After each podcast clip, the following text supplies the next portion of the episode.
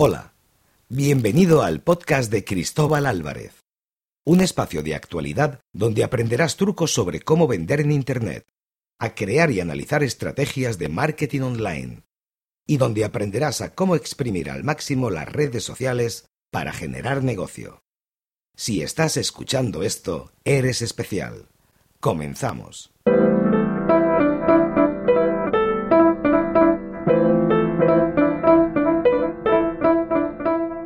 Hola, hola, bienvenidos. Hola a todos de nuevo, una vez más, al podcast Marketing y Contenidos por servidor, señor Cristóbal Álvarez, una vez más aquí a vuestra disposición, comentando pues las cosas que me van sucediendo, algunos trucos y temas de marketing de contenidos y social media, como no, intentando pasaros toda la experiencia, todos esos golpes que me doy contra la pared a todos vosotros, ¿no? Bueno, como sabéis, un breve update personal. Eh, básicamente, está siendo un mes bastante duro, yo no sé el vuestro, ya me contaréis, pero la verdad es que entre lo que es la generación de presupuestos de 2016 por parte de algunas marcas, yo no sé si lo estáis viviendo, pero es que hay bastante ruido, ¿eh? mucha actividad. Más luego todo el auge ahora que hay, que a veces os lo comento, de, los proyectos de marketing de contenidos, pues la verdad es que está uno, la verdad que, que un pelín desbordado, por decirlo así, ¿eh? ilusionado barra desbordado. Así que nada, esta semana hemos empezado un pequeño proyecto para una compañía pequeña, pero con una visión internacional eh, relacionada con, productos premium, de aceite de oliva y similares. La verdad es que es todo un reto, ¿eh? En cuanto a posicionamiento y cómo bailar entre dos aguas, en el fondo, ¿no? Cómo también impactar Algún día hablaremos de ello, ¿no? Ese entorno B2B, pero también B2C, entorno premium, con redes sociales y contenidos.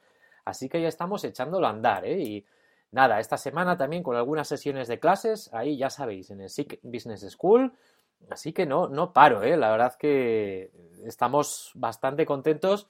Ahora esto es como todo, os lo confieso. Ahora hay que facturar, ¿no? lo esperamos.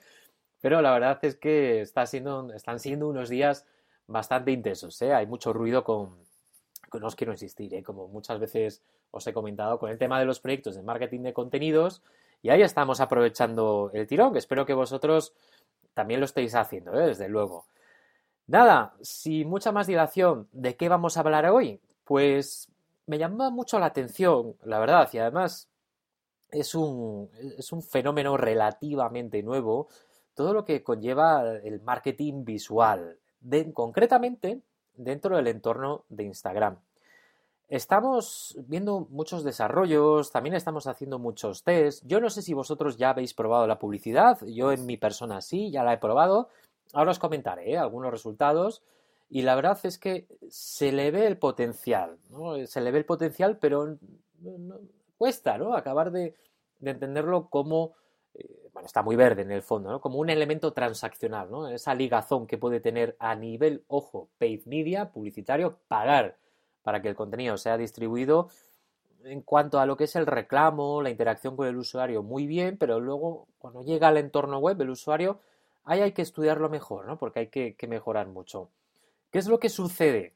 ¿Por qué está triunfando tanto Instagram? Fijaos, algunos lo colocan, algunas fuentes como Global Web Index o los famosos de eMarketer lo colocan a nivel de valor de cesta media, es decir, esa transacción media que tiene el usuario, a Instagram como la segunda, segunda, tercera, ¿eh? dependiendo de la fuente que leamos. Así que unos 65 dólares aproximadamente a nivel global, ¿no? De cesta media, procedente como fuente de entrada Instagram. Así que nos habla del potencial, ¿no? Y además ahora, como estamos empezando a andar con la publicidad, este mix de gestión de presencia, gestión de contenidos, calendarización, optimización del mismo, sumado a inversiones localizadas de paid media, yo creo que nos pueden dar muy buen resultado. ¿Qué es lo que sucede? Pues es que eh, Instagram viene a aprovechar todo el hilo del usuario que cada vez se está haciendo mucho más mobile y honestamente mucho más visual. Es que cuando tú pones una imagen en un post de Facebook, te incrementa el engagement en doble dígito de porcentaje. Y es que es una barbaridad. Y es que en Twitter también te sucede más de lo mismo. Es poner una imagen, poner un buen reclamo, poner un GIF y similares, es decir, ese entorno vídeo-imagen, y tienes resultados inmediatos y tangibles que aumentan exponencialmente frente al texto plano. Vivimos en un entorno visual. Si os fijáis bien, las únicas redes ahora mismo que están generando, que están generando un aumento muy notable en todo lo que es el entorno del social media, lo que encontramos es que a todas ellas les une una cosa, y es que son las de vídeo, son las visuales, son todas aquellas que aprovechan él, en este caso, aprovechan toda esa fuerza visual para tener buen rendimiento. Cuando hablamos al entorno de Instagram, en este caso, yo creo que es una aplicación que usamos todos prácticamente, hay algunos trucos. Evidentemente, no podemos pedir peras al olmo. Lo que tenemos que es que todavía ser conscientes de que nos sirve y se maneja y nos dan resultados tangibles donde el canal funciona bien. Le podemos obligar a manejar, podemos probar cosas en un lado o en otro, pero ahora mismo, a nivel estratégico, donde realmente nos funciona bien y donde se explota bien toda la parte del marketing visual unido a una herramienta como Instagram, es llevando el reconocimiento de marca a través de la muestra de los productos o la muestra de los valores de marca y referenciarlo a ciertos atributos de la marca mediante el refuerzo de imágenes. Esto es tanto B2C como B2B. ¿eh? Si no, fijaos, a nivel B2B encuentras como General Electric, IBM y similares, ¿eh? que lo están haciendo realmente bien. Luego, evidentemente, hay una segunda parte para lo que podemos usar Instagram. Y es algo que no vais a ver mucha literatura alrededor de ello. Pero si habéis hecho pruebas, lo estaréis comprobando. Es una herramienta ideal para reforzar valores de marca y la percepción de la misma. Si hacéis una pequeña medición en diversas frases o diversas percepciones, menciones que tiene una marca previa acción dentro de Instagram y posterior acción, vais a ver cómo manejando entornos, apretando con entornos, manejando múltiples variantes fotográficos, lo que vais a poder ver es que incluso es muy relevante para el cambio de percepción sobre una marca. Luego hay una tercera pata que se debería potenciar también y donde es también influyente y relevante y es en crear partnerships, asociaciones con, léase, celebrities, deportistas, etcétera, que son las denominadas acciones de influenciadores. Lo mejor para este tipo de acciones es primero ir al grandísimo influenciador y luego también estar pensando en una segunda capa de influenciadores. Para, dentro de estos tres bloques estratégicos que os he mencionado, para que esto cuaje, antes de lanzarnos a hacer, por ejemplo, publicidad y reforzar el canal, evidentemente lo que primero que tenemos que hacer dentro de Instagram es analizar cómo vamos a hablar, con qué frecuencia, con qué tono, qué voz. Hazte un cuadro de mando en el cual analices la voz, qué cosas y frases vas a decir y cuáles no. Evidentemente no vale publicar cualquier cosa en Instagram. Elige aquellos temas que te van a ser y van a reforzar los atributos de marca que quieres promocionar para ti como persona, como marca personal o para la marca para la cual estás trabajando. Establece un eje de contenidos, como si fuese una estrategia de blog. ¿eh? Igual, establece contenidos de manera recurrente, mídelos también, a ver qué rendimiento te están dando. Evidentemente, hay que pasar por un desierto al inicio, hay que aprender, pero es algo que acaba trayendo grandísimos beneficios. Luego hay cosas que tienes que trabajar ¿eh? dentro del entorno Instagram. A la gente le encanta ver cosas como detrás de las cortinas, cómo se ha realizado un producto, si le estás prestando atención a la elaboración o no. Aprovecha ese fenómeno de la gente, ¿no? Que está esperando de ti ese tipo de, información de valor, ¿eh? A la gente le, le encanta. Evidentemente también tienes que pasar por un entorno de taguear gente, poniendo personas humanos. Nosotros somos humanos. Siempre está bien ver un humano de frente, ¿no? Se vincula, se acaba vinculando mucho más al usuario, ¿eh? Todo lo que aquello que tiene caras, poner filtros, eh, como Nashville y similares, que son los que más engagement tienen, acaba trayendo mejor rendimiento. En cuanto a timing, aquí también, honestamente, al menos desde nuestro trabajo, existe un prime time, en este caso. A partir de las 6, 6 y media de la tarde y, cómo no, siempre en soporte smartphone, mobile, aunque tiene una versión de desktop, es cuando tenemos que lanzar nuestros contenidos. Como recomendación, lanza al principio, sobre todo, es uno, de uno a tres contenidos diariamente. Vete fijándote en cómo son los comentarios, tendrás pocos comentarios al inicio, intenta responderlos, fíjate cuál trae más likes y luego verás qué está funcionando mejor y qué está funcionando peor.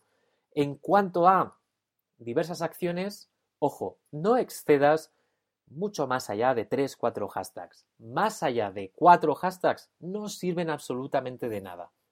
Más hashtags no es igual a más reach, más influencia, más seguidores. Honestamente, para nada. Ten, cuidado con esa parte, ¿eh? no, no muchos hashtags. Utiliza hashtags que te están trayendo mayor interacción. A nivel global, aquellos hashtags que más interacción traen son como Nashville, Valencia, y luego hay una larga cola de filtros que te van a ayudar a, mejorar tu, interacción. Geolocalízate también. Puedes etiquetar gente. Es una de las maneras en las cuales vas a conseguir ser visible y vas a acabar trayendo visibilidad y seguidores a tu cuenta. Puedes hacer concursos, promociones, trabajos de dinámicas con, hashtags. Eh, también puedes hacer integraciones dentro de tu entorno web. Puedes embeber tu feed tanto en Facebook como en tu web. La verdad, las posibilidades son múltiples, pero el canal trabaja en zonas del journey del usuario donde las trabaja y es efectivo en toda esta parte de awareness, atributos de marca. Podemos apretar mucho, trabajar bien los hashtags, las interacciones, etiquetar, seleccionar bien los ejes de contenido, como hemos dicho, pero si no hay un trabajo previo y no hay una vinculación con el usuario y una buena calendarización de contenidos, lo vamos a tener complicado. A todo este trabajo recientemente trabajo con algunas marcas que hemos hecho. Ya sabéis que la publicidad en Instagram recientemente ha sido abierta a todo el mundo a través de su herramienta nativa de Power Editor. Bien, tras varias pruebas, honestamente, hemos sacado la conclusión de que tenemos que seguir aprendiendo. ¿Por qué? Hemos hecho pruebas, ojo, eh, que la publicidad ahora mismo en Instagram solo es compatible con la publicidad basada en objetivos de Facebook como descargas de aplicaciones, clics en el sitio web y reproducciones de vídeo, ¿eh? los tres grandes objetivos. Si escoges un objetivo diferente, como local awareness y similares, que te lo da de manera nativa Facebook, no te va a dejar configurar una cuenta dentro de Instagram. ¿De acuerdo? tened en cuenta eso. ¿Qué es lo que ha sucedido? Hemos hecho varias pruebas. Fijaos, hemos hecho todo ese trabajo previo de seleccionar bien los ejes, los hashtags, engagement, vinculación, menciones, geolocalización, participaciones, concursos, todo esto, ¿eh? honestamente, que he venido mencionando. Pero ¿qué es lo que ha sucedido al hacer publicidad?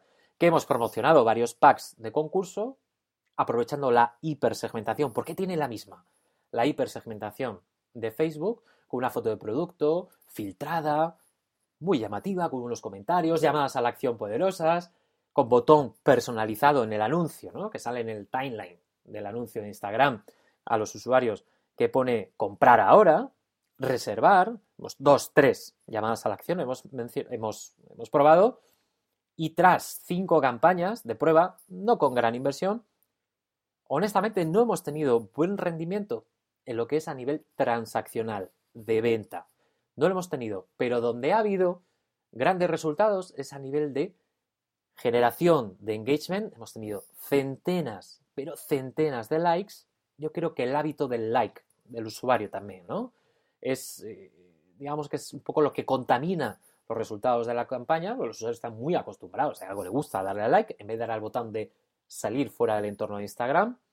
Y evidentemente también hemos visto buen rendimiento a nivel de tráfico cualitativo en cuanto a tiempo de permanencia, tasas de rebote, pero a nivel venta transaccional no hemos eh, tenido grandes resultados, con lo cual seguimos afirmándonos de que tenemos que seguir aprendiendo. Puede que lo hayamos hecho mal, honestamente, hay que seguir aprendiendo, pero algo me dice que hay que mejorar ¿no? algunas cosas dentro del canal, temas como eh, transaccionales desde mismo dentro de la aplicación, también, como no, como siempre, ¿no? mejorar las conversiones, que no es culpa de Instagram, el usuario cómo convierte en mobile, que por ahí también puede venir los elementos, pero el potencial de explotar el marketing visual, todo lo que viene ese nuevo fenómeno visual, con su versión en Instagram principalmente, luego todas esas redes que crecen mucho, léase Snapchat, Vine, Pinterest mismo y similares, es que tiene muchísimo potencial. Ojo, pídele al canal lo que te puede dar, haz pruebas, pruebas limitadas, falla bien, falla poco, pero cada vez falla mejor. Y si tienes experiencia, de verdad, eh, contádnoslo porque es realmente interesante. Nuestra experiencia con los ads, con los anuncios pagados en Instagram, está siendo interesante, pero todavía, para seros honestos, tenemos que aprender y a nivel transaccional no nos ha acabado de resultar interesante todavía. Pero se le ve el potencial. ¿eh? Como veis, no hay trucos, no hay atajos, sino que lo que hay es que seguir trabajando. Os lo iré contando, ¿eh? que esta semana todavía estamos con este tipo de, de cosas, de elementos. Así que, nada, de nuevo, una vez más, muchísimas gracias por vuestro tiempo. Estoy para lo que vosotros queráis. Tenéis los enlaces ahí abajo del podcast. Y nada, lo dicho, seguimos en contacto. Mil gracias por vuestro tiempo. Adiós, un saludo. Adiós, adiós. Gracias.